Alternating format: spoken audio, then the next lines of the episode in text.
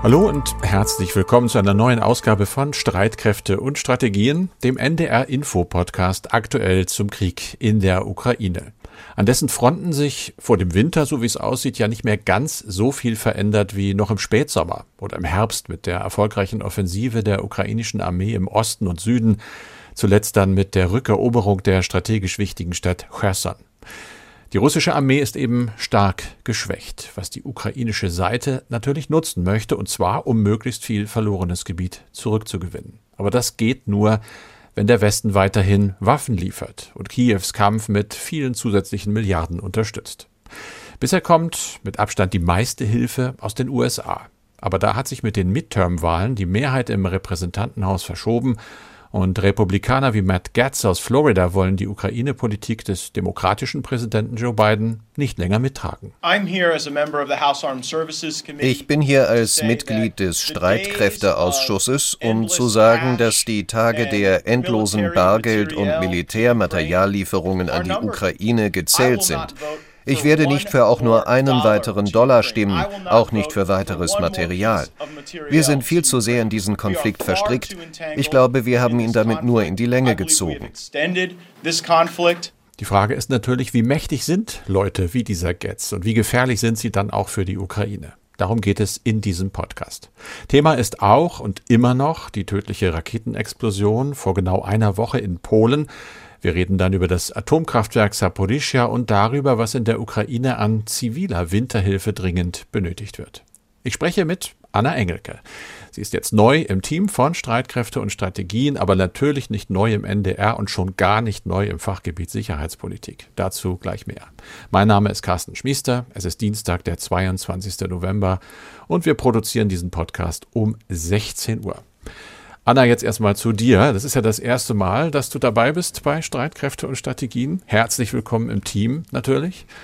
Und wobei wir beide ja schon mal in einem anderen Team zusammengearbeitet haben, wir kennen uns ganz gut. Das war 2007 an, für anderthalb Jahre im Studio Washington. Dann waren da meine fünf Korrespondentenjahre um. Ich musste zurück nach Hamburg und es waren spannende Zeiten, das erinnere ich. Ganz im Zeichen von Obamas Präsidentschaftskandidatur, schließlich von seinem Wahlsieg im November 2008. Seitdem kennen wir uns ein bisschen besser, als das sonst so üblich ist, vielleicht unter Kolleginnen und Kollegen. Aber für die, die nicht ganz so genau Bescheid wissen über dich, erstmal die Frage, wie lange warst du denn eigentlich noch US-Korrespondentin und was kam alles danach? Ich war noch bis 2012 USA-Korrespondentin, also bis vor zehn Jahren. Und in den USA, das haben wir uns beide auch drum gekümmert, ist ja Sicherheitspolitik immer ein wichtiges Thema. Einsätze von US-Truppen in Irak und Afghanistan. Äh, in dem Zusammenhang habe ich auch einen der größten Stützpunkte der US Army in Fort Bragg in North Carolina besucht. Und ich war auch im Gefangenenlager in Guantanamo auf Kuba. Das hatte ja Barack Obama angekündigt, der neue Präsident, dass er das innerhalb eines Jahres schließen wollte. Sehr interessante Einblicke, die ich da bekommen habe in den USA. Und vor meiner Zeit in den USA habe ich auch schon über Verteidigungs- und Sicherheitspolitik berichtet. 1997 in Bonn angefangen. Ich hatte das Ressort Verteidigung von meinem Vorgänger geerbt und äh, bin dann nach Berlin auch gegangen ins ARD Hauptstadtstudio weiter mit dem Ressort Verteidigung. Und da zu der Zeit haben ja die Auslandseinsätze der Bundeswehr begonnen mit den Einsätzen in Bosnien, in Kosovo, Afghanistan. Und ich konnte dort auch den jeweiligen Verteidigungsminister hinbegleiten, wenn er dorthin gereist ist, auch ans Horn von Afrika, nach Djibouti. Da war ja die Bundeswehr auch im Rahmen des Antiterrorkampfs Enduring Freedom.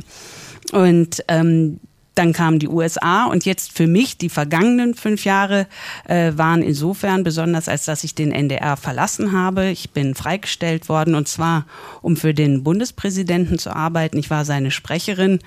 Der Bundespräsident ist ja der Staatsoberhaupt, das heißt auch, seine Parteimitgliedschaft ruht, er ist überparteilich, sonst hätte mir der NDR auch kein grünes Licht für meine Freistellung gegeben.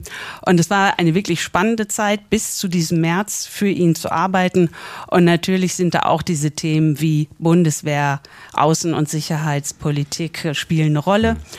Und wir haben auch ne, Truppenbesuche im In- und Ausland gemacht, Afghanistan nochmal gesehen, ein paar Jahre später nach meiner, meinem letzten Besuch als Journalistin dort, dann, dann halt als Sprecherin oder auch die deutschen NATO-Soldaten im litauischen Ruckler besucht. Also eine interessante Zeit, aber jetzt freue ich mich auch hier im Team von Streitkräfte und Strategien zu sein.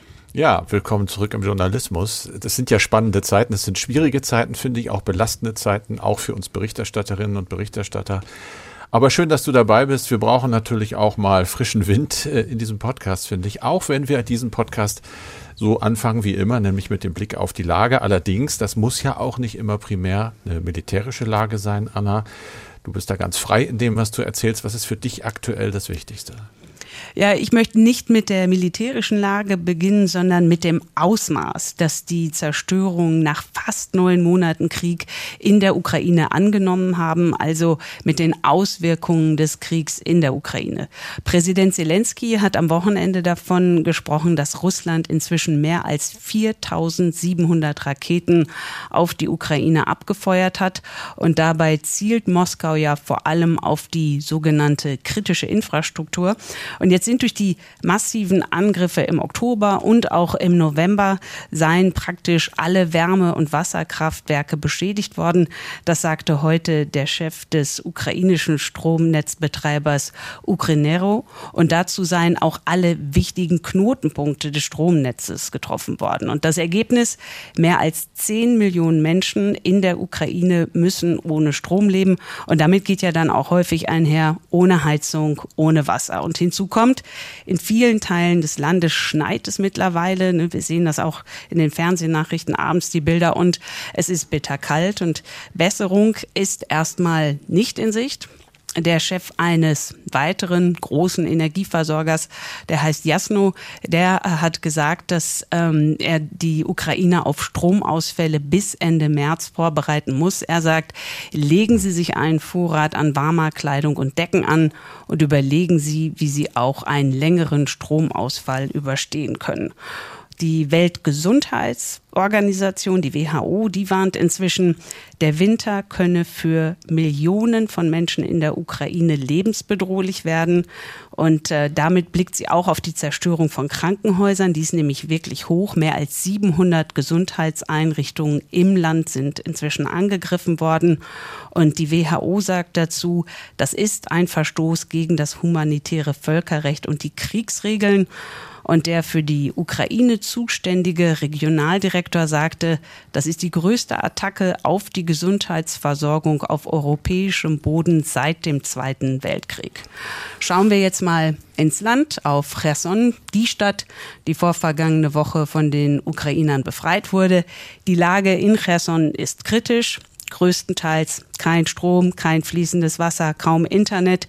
Die ukrainische Regierung bietet den Bewohnern der Stadt jetzt an, vorübergehend in andere Regionen mit besserer Infrastruktur zu ziehen, wobei besser, glaube ich, kann man da eher so in Anführungsstriche packen, und zwar freiwillig zu ziehen. Also es geht jetzt nicht um eine Aufforderung, eine Pflicht, aber halt dieses Angebot und diese gleiche freiwillige Aufforderung. Die gilt auch für die Menschen Mikolaev. Das ist allerdings alles einfacher gesagt als getan. Die Zahl der Binnenflüchtlinge in der Ukraine ist bereits jetzt mit mindestens sechs Millionen Menschen sehr hoch. Und dort, wo die Infrastruktur noch einigermaßen in Ordnung sind, ist, da sind natürlich auch viele Menschen. Und nochmal kurz zur militärischen Lage, dann doch. Mhm. Und zwar im Donbass, im Osten des Landes, liefern sich ukrainische und russische Truppen nach Angaben aus Kiew weiter heftige Gefechte. Russland konzentriere seine Angriffe auf die Städte Avidivka und Bachmut im Gebiet Donetsk, so jedenfalls der ukrainische Generalstab. Und an anderen Orten sprach der Generalstab von einer aktiven Verteidigung der russischen Truppen. Dort greifen also offenbar die Ukrainer an. Und genannt wurden die Orte Kupiansk und Liman sowie die Front im Gebiet Saporischia. Die russischen Truppen haben sich dort gewehrt mit Panzern, mit Mörsern, mit Rohr- und Raketenartillerie. Aber wie immer sind diese Angaben alle nur sehr schwer unabhängig zu überprüfen. Und mit Blick auf die Lage rund um das AKW in Saporischia mhm. gebe ich jetzt ab an dich, Carsten. Du beobachtest die Lage dort ja schon seit vielen Monaten und es ist eben nicht das erste Mal, dass die Anlage beschossen und auch beschädigt worden ist. Genau, wir haben in diesem Podcast immer wieder darüber berichten müssen, dass dieses Kraftwerk Ziel ist und man weiß ja nie so ganz genau, Russen, Ukrainer, wer ist es eigentlich? Man beschuldigt sich traditionell, muss man fast schon sagen, gegenseitig äh, bei den Gefechten rund um das AKW auch Beschädigungen in Kauf zu nehmen. Es hat am Wochenende Beschuss gegeben, auch am Montag. Und keiner weiß genau, ist das jetzt versehentlich passiert? Auch sowas kann ja sein oder wird dort gezielt geschossen. Wichtig ist, dass die Internationale Atomenergieorganisation festgestellt hat bei einer Inspektion am Wochenende, dass noch keine wichtigen Sicherungseinrichtungen getroffen worden sind. Betonung aber auf noch. Der Status dieser sechs Reaktoreinheiten, das ist ja ein riesiges AKW, gilt als stabil. Die abgebrannten Brennstäbe, der frische Brennstoff, alles soweit unversehrt. Aber es hat eben auf dem Gelände wohl doch schwere Schäden gegeben und IAEO-Chef Grossi hat gesagt, wir sprechen da nicht von äh, Kilometern, sondern das war meterdicht an den Gebäuden dran. Das heißt, da wird mit dem Feuer gespielt und zwar mit dem Atomfeuer weiterhin. Das ist äh, eine brenzlige Lage und die ist noch brenzliger geworden durch die Offensive letztlich der Ukraine, denn jetzt liegt dieses Kraftwerk ja direkt am äh, Ufer des Flusses Dnieper, aber auch eben an der aktuellen Front. Und dort wird heftig gekämpft. Da schreibt die IAEO, es ist zum ersten Mal, dass ein Atomkraftwerk tatsächlich mitten in einem Kampfgebiet liegt. Umso naheliegender wäre es ja eigentlich der Forderung, nach einer entmilitarisierten Sicherheitszone nachzukommen, was diese Organisation seit äh, Monaten schon verlangt. Das hieße aber ja, die Russen müssten abziehen. Die wiederum, das hat Kreml-Sprecher Peskov äh, an diesem Dienstag nochmal gesagt, denken im Moment nicht daran. Sie verlangen, dass zunächst einmal die Ukraine schwere Waffen aus dem Gebiet abzieht, was wiederum natürlich auch nicht passieren will wird. Äh, und was schon gar nicht passieren wird, ist das, was Präsident Zelensky im Gespräch mit Frankreichs Präsident Macron am Montag gefordert hat, nämlich dass die NATO jetzt mal langsam das AKW vor Sabotage schützen soll. Die NATO wird das aber ganz bestimmt nicht tun. Also die Lage bleibt dort sehr angespannt. Wir haben weiter ein Auge drauf, Anna. Und kommen jetzt aber mal äh, zu unserem Schwerpunkt. Es geht um die USA. Ich habe es am Anfang gesagt, um die Zwischenwahlen dort. Es ging ja um die Mehrheit im Senat und die komplette Neuwahl des Repräsentantenhauses.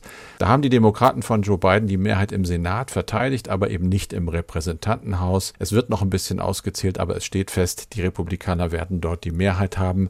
Anna, bevor wir jetzt zu den neuen Mehrheitsverhältnissen kommen und zu den Auswirkungen, erstmal die Frage, wie groß ist denn eigentlich die bisherige Unterstützung der USA für die Ukraine? Also die ist sehr groß. Von allen Ländern weltweit geben die USA bislang mit Abstand das meiste Geld an die Ukraine und zwar über 52 Milliarden Euro in diesem Jahr. Im Vergleich, die europäischen Staaten ne, und die EU-Institutionen damit eingenommen, kommen auf 29 Milliarden Euro. Die USA haben also fast doppelt so viel zugesagt und zum Teil auch schon gezahlt wie die Europäer. Und wenn man jetzt mal diese 52 52 Milliarden in diesem Jahr mit äh, dem Geld vergleicht, das die USA an ihren engsten Verbündeten, an ihren engsten Partner zahlen. Das ist Israel.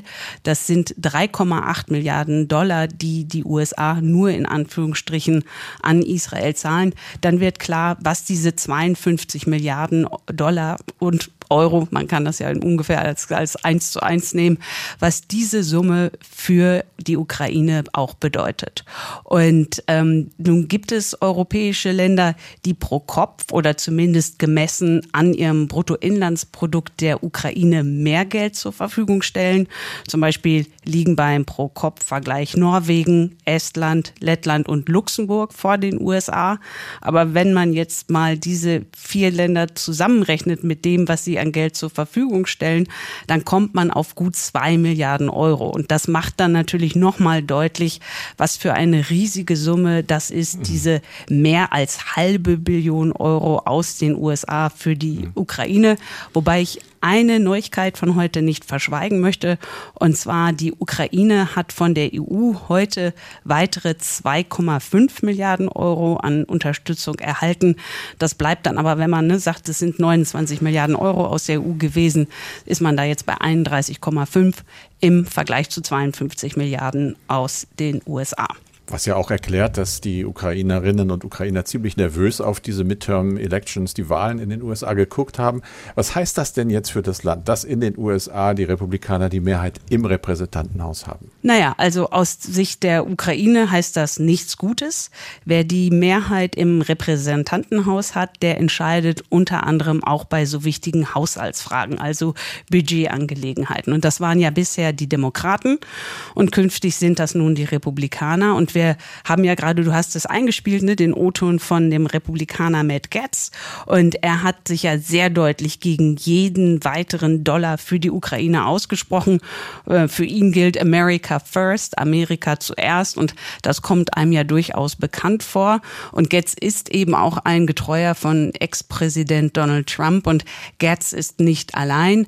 Er sagt, was viele Trump-Anhänger unter den republikanischen Abgeordneten auch meinen, vor allem diejenigen, die sich im Repräsentantenhaus zu dem sogenannten Freedom Caucus zählen, also dem Freiheitsausschuss. Das sind die republikanische Fraktion im Repräsentantenhaus, die sich so am äußersten rechten Rand dieser Fraktion befinden. Es sind klare Trump-Unterstützer, gut und gerne mehr als 40 Abgeordnete, wenn man drauf schaut, die die Republikaner werden so um die 220 Abgeordnete haben in dem neuen Kongress. Das ist also diese 40 von den 220. Das ist keine kleine Gruppe und diese Gruppe kann man halt bei knappen Mehrheiten nicht vernachlässigen und die Republikaner haben nur eine knappe Mehrheit im US-Repräsentantenhaus und genau darin liegt dann auch ihre Macht, denn je knapper die Mehrheit der Republikaner, desto größer ist dann auch die Macht eines jeden einzelnen Republikaners amerikanischen Abgeordneten. Und äh, ich habe darüber mit der USA-Expertin Maida Ruge vom Think Tank European Council on Foreign Relations gesprochen. Und sie sagt, jede neue Finanzierung für die Ukraine wird daher erfordern, dass die beiden Regierungen einen großen politischen Kampf im Kongress führt, insbesondere im Repräsentantenhaus. Es wird also für US-Präsident Biden und damit auch für Bidens Regierung wesentlich ungemütlicher mit diesem republikanisch dominierten Kongress. Und äh, die Republikaner werden ihre neue Macht, so nehme ich an, gezielt einsetzen, entweder um die Finanzhilfen für die Ukraine zu blockieren oder eben um diese Drohung als Mittel einzusetzen, damit sie Demokraten an anderer Stelle politisch etwas abtrotzen können. Nun hat sowas ja immer auch Auswirkungen äh, auf der anderen Seite des Atlantiks, also für Europa. Was bedeutet das für uns, für die Europäer? Also für uns wird es schon Auswirkungen haben, wobei einmal noch mal kurz auf die Republikaner und Demokraten geguckt. Also es sind jetzt nicht alle Republikaner dagegen, die Ukraine weiter zu unterstützen. Ähm, aber einer Wall Street Journal Umfrage aus vergangenem Monat zufolge ist es dann doch knapp die Hälfte, 48 Prozent. Im März waren es nur 6 Prozent, ist also deutlich gestiegen. Und es gibt auch Demokraten, denen das zu viel Geld für die Ukraine ist. Im Großen und Ganzen steht dort aber noch die Unterstützung für die Ukraine auf jeden Fall mehr bei den Demokraten als bei den Republikanern. Ob das aber diese Hilfe für die Ukraine, ob die auch weiterhin in dieser enormen Höhe zur Verfügung stehen wird aus den USA, das ist eben die Frage. Das Geld aus Washington für die Ukraine wird wohl weniger mit Konsequenzen für uns Europäer. Das erwartet zumindest USA-Expertin Maida Ruge. Die indirekte Folge des Wahlsiegs der Republikaner im Repräsentantenhaus wird sein, äh, dass die USA einen größeren Druck äh, ausüben werden auf die Europäer, damit die ihre Unterstützung für die Ukraine massiv verstärken und ihre NATO-Verteidigungsausgabenziele erreichen. Und mit diesem Verteidigungs Ausgabenzielen, ein kompliziertes Wort, meint Maida Ruge übrigens die NATO-Vereinbarung, dass jedes Partnerland mindestens zwei Prozent seiner Wirtschaftsleistung für Verteidigung ausgeben soll. In Deutschland ist das in diesem Jahr und im nächsten Jahr trotz des Sondervermögens für die Bundeswehr erstmal nicht der Fall. Also was Maida Ruge aber vor allem sagt, die neue Mehrheit der Republikaner im Repräsentantenhaus kann für uns in Europa und in Deutschland bedeuten, dass wir die Ukraine im nächsten Jahr stärker unterstützen müssen, weil eben aus den USA weniger Geld und Unterstützung kommen wird. Das könnte also noch teuer werden für Europa. Auch das wird erhebliche politische Diskussionen auslösen, wie ja ein anderes Ereignis auch erhebliche politische Diskussionen ausgelöst hat. Erstmal aber Schrecksekunden und durchaus auch Angstanfälle, zugegebenermaßen auch bei mir. Wir reden jetzt vom Dienstag vor einer Woche. Da ist eine Rakete auf polnischem Boden aufgeschlagen, explodiert, hat zwei Menschen getötet. Dieser Vorfall wird weiterhin diskutiert. Die Frage war, war es eine russische Rakete, war es eine ukrainische Flugabwehrrakete? Das ist, glaube ich, die Version, von der nach wie vor die NATO ausgeht, auch wenn die Untersuchungen noch nicht abgeschlossen sind. Die NATO selber hat dann doch sehr besonnen reagiert. Das wurde am Tag darauf schon äh, im Westen festgestellt von vielen Politikern, in vielen Kommentaren. Wird das Bündnis dafür auch gelobt, Anna? Ist das denn die Lesart, mit der die meisten mittlerweile auf diesen tödlichen Vorfall vom vergangenen Dienstag gucken? Das ist durchaus die allgemeine Lesart.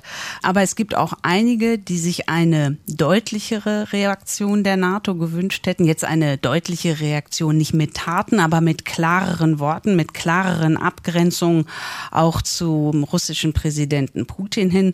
Zwar haben alle NATO-Staaten gesagt und allen voran auch Jens Stoltenberg, der NATO-Generalsekretär, dass dass letztendlich für diesen mutmaßlichen ukrainischen Irrläufer, der in Polen gelandet ist, dass dafür die Russen und der ihr Krieg verantwortlich ist. Aber das war's dann auch. Und ähm, es gibt einige, die sagen, ich hätte mir eine stärkere Reaktion der NATO gewünscht. Und zu denen gehört auch Stefanie Babst. Sie war 22 Jahre selbst bei der NATO in Brüssel und zum Schluss die ranghöchste deutsche Frau im internationalen Stab der NATO. Seit zwei Jahren ist sie das nicht mehr und ähm, ich hatte gestern die Gelegenheit, mit ihr zu sprechen und sie sagt, die Reaktion der NATO ist ihr zurückhaltend. Die NATO solle sich überlegen, welche Botschaften sie damit an den russischen Präsidenten Putin sendet, an einen Präsidenten und an ein Regime, das Stefanie Babst als kleptokratisches Terrorregime bezeichnet. Und da ist schon rauszuhören, dass sie mit der zurückhaltenden Reaktion der NATO nicht zufrieden zufrieden ist. Inzwischen hat ja die deutsche Verteidigungsministerin Frau Lambrecht weitergehende Unterstützung zunächst einmal für den polnischen Luftraum angekündigt. Es geht da um das Flugabwehrsystem Patriot und es geht um die Absicherung des polnischen Luftraums mit Eurofightern. Wie ist es dazu gekommen? Also schon vergangenen Mittwoch, ne, das war ja direkt am Tag nach dem mutmaßlichen Irrläufer, äh, schon am vergangenen Mittwoch hatte das Verteidigungsministerium in Berlin Polen angeboten, den polnischen Luftraum mit deutschen Eurofightern zu überwachen. In den vergangenen Tagen kam dann noch das Angebot aus Berlin, auch das Flugabwehrsystem Patriot nach Polen zu verlegen. Und dieses Angebot ist wirklich etwas Besonderes. Patriot Jets sind in diesem Krieg überall ein rares Gut. Deutschland hat nur sechs Staffeln. Zwei davon sind bisher in der Slowakei und Patriots sind unendlich viel wertvoller als zum Beispiel das Angebot, Luftraumüberwachung durch Eurofighter machen zu lassen. Und die Luftverteidigung über Polen zu verbessern, das ist auch in Polen ein großes Thema.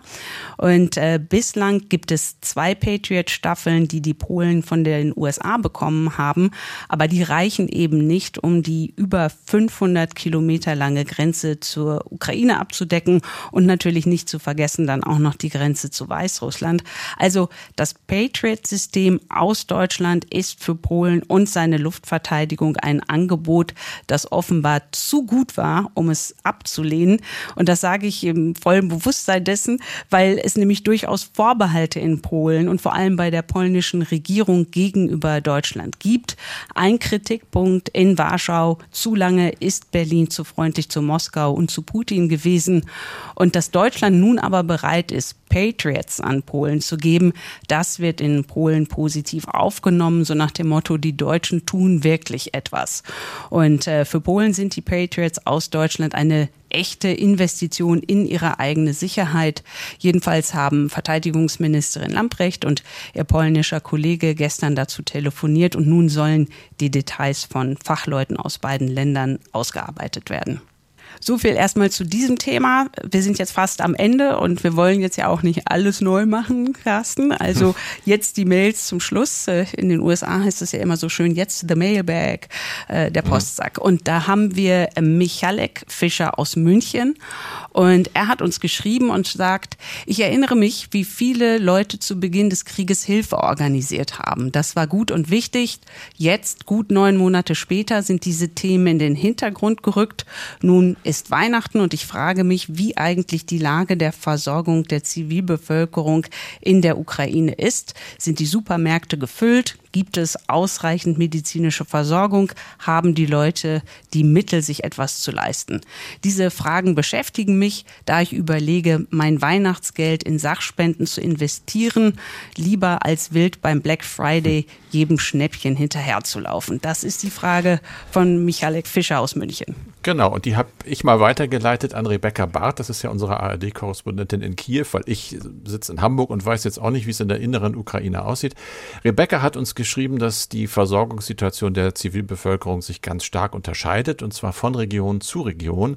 In Kiew oder dem Westen gibt es keine Engpässe, die Supermärkte haben geöffnet, es sei denn, es ist gerade kein Strom da. Das Einkaufen ist etwas weniger komfortabel, aber grundsätzlich problemlos möglich, schreibt sie. Anders sieht es in den umkämpften oder vom Krieg schwer zerstörten Regionen im Süden oder Osten aus. Dort fehlt es den Menschen oft am nötigsten. Kein Strom, keine Heizung, kein Gas, keine Mobilfunkverbindung. In diesen Regionen arbeiten unzählige Hilfsorganisationen und private Helfer.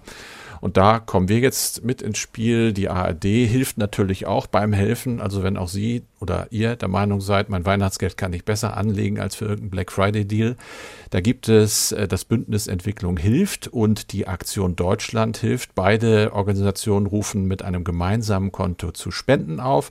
Die Nummern lasse ich jetzt weg, kann man sich eh nicht merken. Die näheren Informationen gibt es aber unter tagesschau.de online. Immer mit dem Stichwort ARD-Nothilfe Ukraine werden solche Spenden da angenommen. Wir verlinken das auch in den Shownotes. Und dann gibt es ja auch noch die NDR-Aktion Hand in Hand für Norddeutschland. In diesem Jahr hat sich der Sender vorgenommen, Menschen im Norden zu helfen, die als Folge des Ukraine-Krieges in Not geraten sind. Das gilt natürlich für Geflüchtete aus der Ukraine, aber auch für andere Menschen, die durch die Auswirkungen dieses Krieges besonders beeinträchtigt sind. Kriegsflüchtlinge brauchen Nothilfe und Orientierung, also auch Leute, die ihnen das alles geben. Menschen sind verunsichert, die brauchen seelsorgerische Unterstützung. Es gibt natürlich auch Menschen, die von Armut mehr betroffen sind durch die Inflation. All diesen Leuten soll geholfen werden mit der Aktion Hand in Hand in Norddeutschland. Auch da auf der www.ndr.de Seite gibt es Informationen. Wir wissen, dass die Spenden, zu denen der Sender aufruft, zu 100 Prozent den Projekten, den vielen Projekten zugutekommen und der Aktionszeitraum, wo gespendet werden kann, ist vom 5. Dezember. Also wir können noch ein bisschen Geld sammeln bis zum 16. Dezember. Das dazu.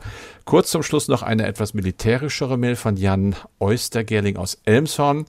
Der hat uns geschrieben, es wird das Bild vermittelt, dass der Dnieper jetzt die russische und die ukrainische Armee voneinander trennen würde. Wolle die Ukraine weiter angreifen, müsste sie unter großen Verlusten den Fluss übertreten. Das ist meines Erachtens falsch. Der Fluss biegt am Ende des großen Stausees nach Norden ab. Die ukrainischen Truppen stehen dort jenseits, also östlich des Flusses und kämpfen dort etwa 50 Kilometer unterhalb der Stadt Saporischia gegen die russische Armee. Sie haben also die Option, von dieser Position einerseits in Richtung Mariupol oder in Richtung Südwesten vorzustoßen.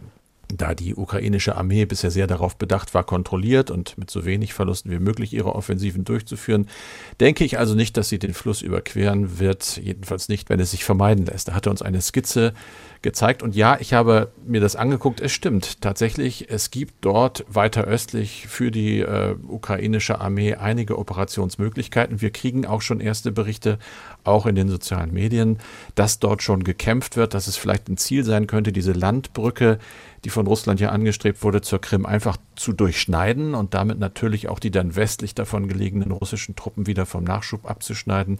Es gibt einen langen Artikel dazu in der Neuen Züricher Zeitung, den wir auch verlinken. Schlagzeile, weshalb die Ukraine weitreichendere Artilleriemunition benötigt. Der liest sich interessant und auch da wird so die These aufgestellt, das wäre eine militärische Option weiter vorzustoßen, wenn denn eben weitreichendere Artillerie da wäre. Im Moment HIMARS, wir haben es oft angesprochen, das Raketensystem 80 Kilometer. Da gibt es aber Munition, die weiterreicht und nicht gleich die 300 macht, die die USA ja nicht wollen, weil sie sich in Washington Gedanken machen, dass die Ukraine russisches Territorium angreifen könnte. Also, unser lieber Hörer hat vollkommen recht, der Dnieper ist nicht eine komplette Grenze, die alles unmöglich macht. So viel dazu. Schreiben Sie uns oder schicken Sie uns Ihre Fragen oder auch als Sprachnachricht gerne an streitkräfte.ndr.de. Streitkräfte da mit dem berühmten AE. Und das war es dann für Streitkräfte und Strategien für heute mit Anna Engelke und mit Carsten Schmiester. Die nächste Folge gibt es dann am Freitag ab 17.30 Uhr.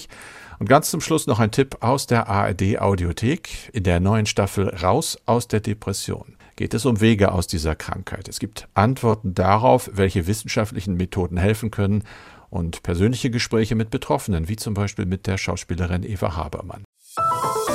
Wenn man Depressionen hat, dann kann man das Leben, wenn man nicht mehr depressiv ist, das kann man so viel mehr schätzen. Man weiß es so viel mehr zu würdigen, wie schön das ist, wenn man nicht aufwacht und das Gefühl hat, die Welt geht unter. Raus aus der Depression. Mein Name ist Harald Schmidt und ich begrüße Sie hier sehr herzlich in meiner Funktion als Schirmherr der Stiftung Deutsche Depressionshilfe. Weil das ist das Schöne, es hört immer wieder auf.